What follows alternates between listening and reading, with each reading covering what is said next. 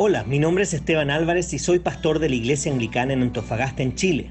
Si hay un pasaje que me gusta en la Biblia es Lamentaciones 3 del 22 al 23 que dice, El fiel amor del Señor nunca se acaba, sus misericordias jamás terminan, grande es su fidelidad, sus misericordias son nuevas cada mañana. Por eso he creado estos devocionales en base a un libro titulado igual que este versículo escrito por uno de mis autores favoritos. Espero que este devocional te recuerde que las misericordias de Dios son nuevas cada mañana.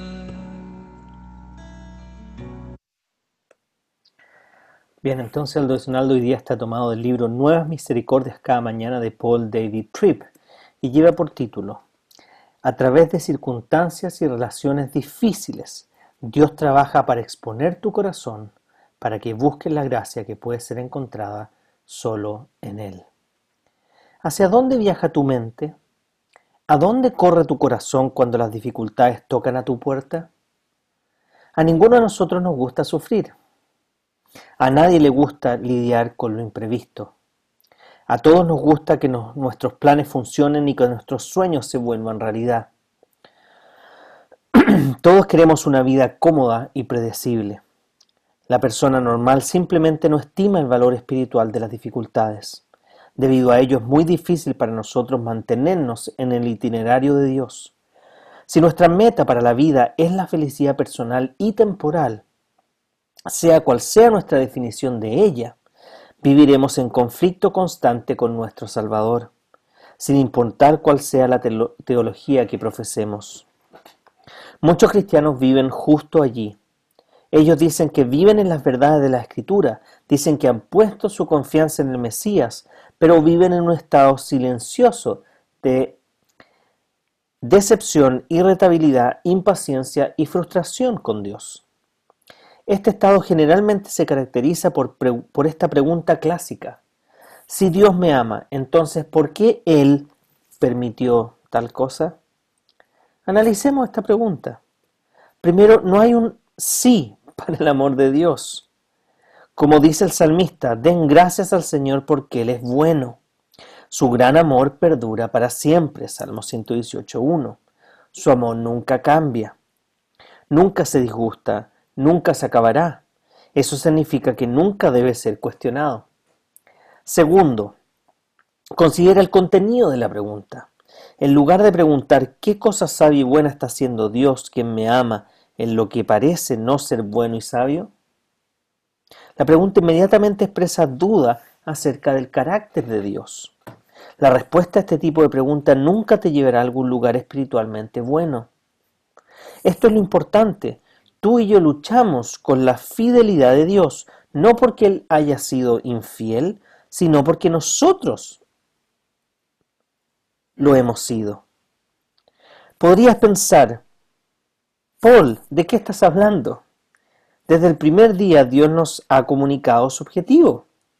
Es su propósito que nosotros, por medio de la gracia redentora, tengamos una relación con Él y en el contexto de esa relación podamos ser moldeados completamente a la imagen de su Hijo. Nunca nos prometió que nos proporcionaría la vida que nosotros definimos como una buena vida. Por el contrario, ha prometido utilizar todas las herramientas a su disposición para completar el trabajo de redención que comenzó en nuestros corazones y en nuestras vidas. No ha sido infiel. Ha cumplido cada una de sus promesas. Hará lo que ha dicho.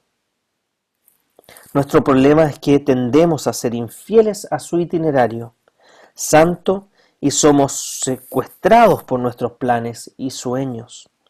Las pruebas en nuestra vida existen no porque Él se ha olvidado de nosotros, sino porque se acuerda de nosotros y nos transforma por su gracia.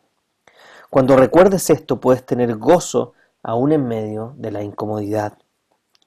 Si quieres profundizar en este tema y ser alentado por él, puedes leer en 2 Corintios 4, del 7 al 18.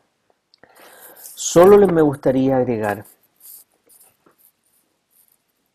muchas veces y probablemente muchos de ustedes se están preguntando, ¿podemos seguir diciendo que Dios es bueno pese a las circunstancias difíciles que estamos viviendo? Pero la verdad es que el amor de Dios y la fidelidad de Dios no depende de las circunstancias que estamos viviendo. Su amor nunca cambia, su amor es eterno, El problema es que el, concepto que nosotros tenemos de amor o de cómo Él debería amarnos es diferente. Aquellos que tenemos hijos sabemos que muchas veces los hijos se frustran y hay cosas en las cuales no podemos evitar su frustración. Cuando toman un juguete y no logran hacer lo que quieren hacer y no piden ayuda y por más que uno trate de ayudarlos siguen tosudamente y se frustran, no podemos evitar esa frustración. Pero sí podemos enseñarles que hay un mejor camino, sí podemos calmar su ansiedad, mostrarles que con paciencia y con perseverancia se puede lograr la tarea.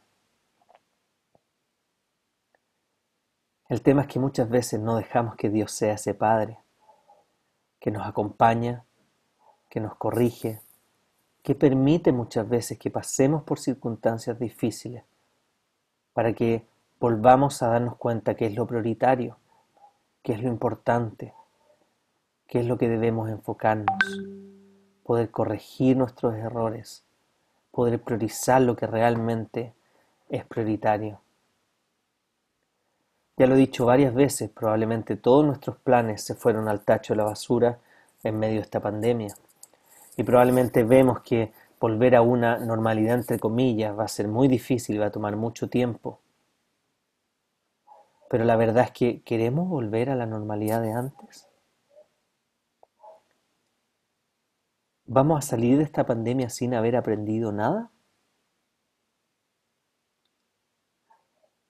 Lo maravilloso de que el Señor nos permita pasar por pruebas difíciles y sufrimiento es que generalmente uno sale más fortalecido de esta circunstancia, especialmente si se ha aferrado a Él, aprendido de los errores. Me ha tocado compartir con muchas familias que, aún en lo difícil de la convivencia, de estar juntos y no estar acostumbrado a eso, ven el valor del hecho de tener que lidiar con cosas que en otras circunstancias no tuvieran que haber lidiado realizar cosas que quizás no hubieran pensado hacer porque no había tiempo para hacerlas y ahora sí lo hay. Aún de lo más malo, Dios puede sacar cosas buenas para aquellos que le aman. Por lo tanto, vamos a confiar realmente en su amor y su fidelidad, aún en medio de las circunstancias difíciles. Porque es a través de las circunstancias y relaciones difíciles que Dios trabaja para exponer tu corazón, para que busques la gracia que puede ser encontrada solo en Él. Necesitamos de otras personas para que nuestro corazón se exponga, sea vulnerable y esté dispuesto a cambiar. Generalmente cuando discuto conmigo, mismo tiendo a ganar todos mis argumentos. Pero cuando estoy con otros, tengo que en una comunidad redentora estar dispuesto, en una familia redentora estar dispuesto a ser corregido, a ser disciplinado, a ver mis puntos débiles y recordar de que es porque somos débiles que Jesucristo murió por nosotros.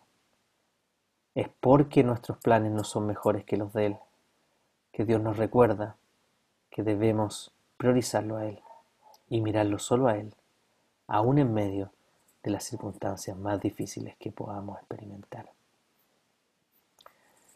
Mi deseo es que la gracia del Señor Jesucristo, la comunión, el amor de Dios y la comunión del Espíritu Santo esté con todos ustedes, ahora y para siempre.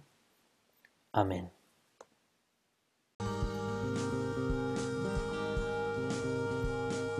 Si este devocional te ha ayudado de alguna forma, te animamos a que puedas compartirlo con otras personas. Además nos gustaría que nos escribieras a iasa.cl o que visites nuestro canal de YouTube IASA espacio abajo ANF espacio abajo Iglesia espacio abajo Anglicana o que puedas visitar nuestro Instagram pastor.anglicano.antofa.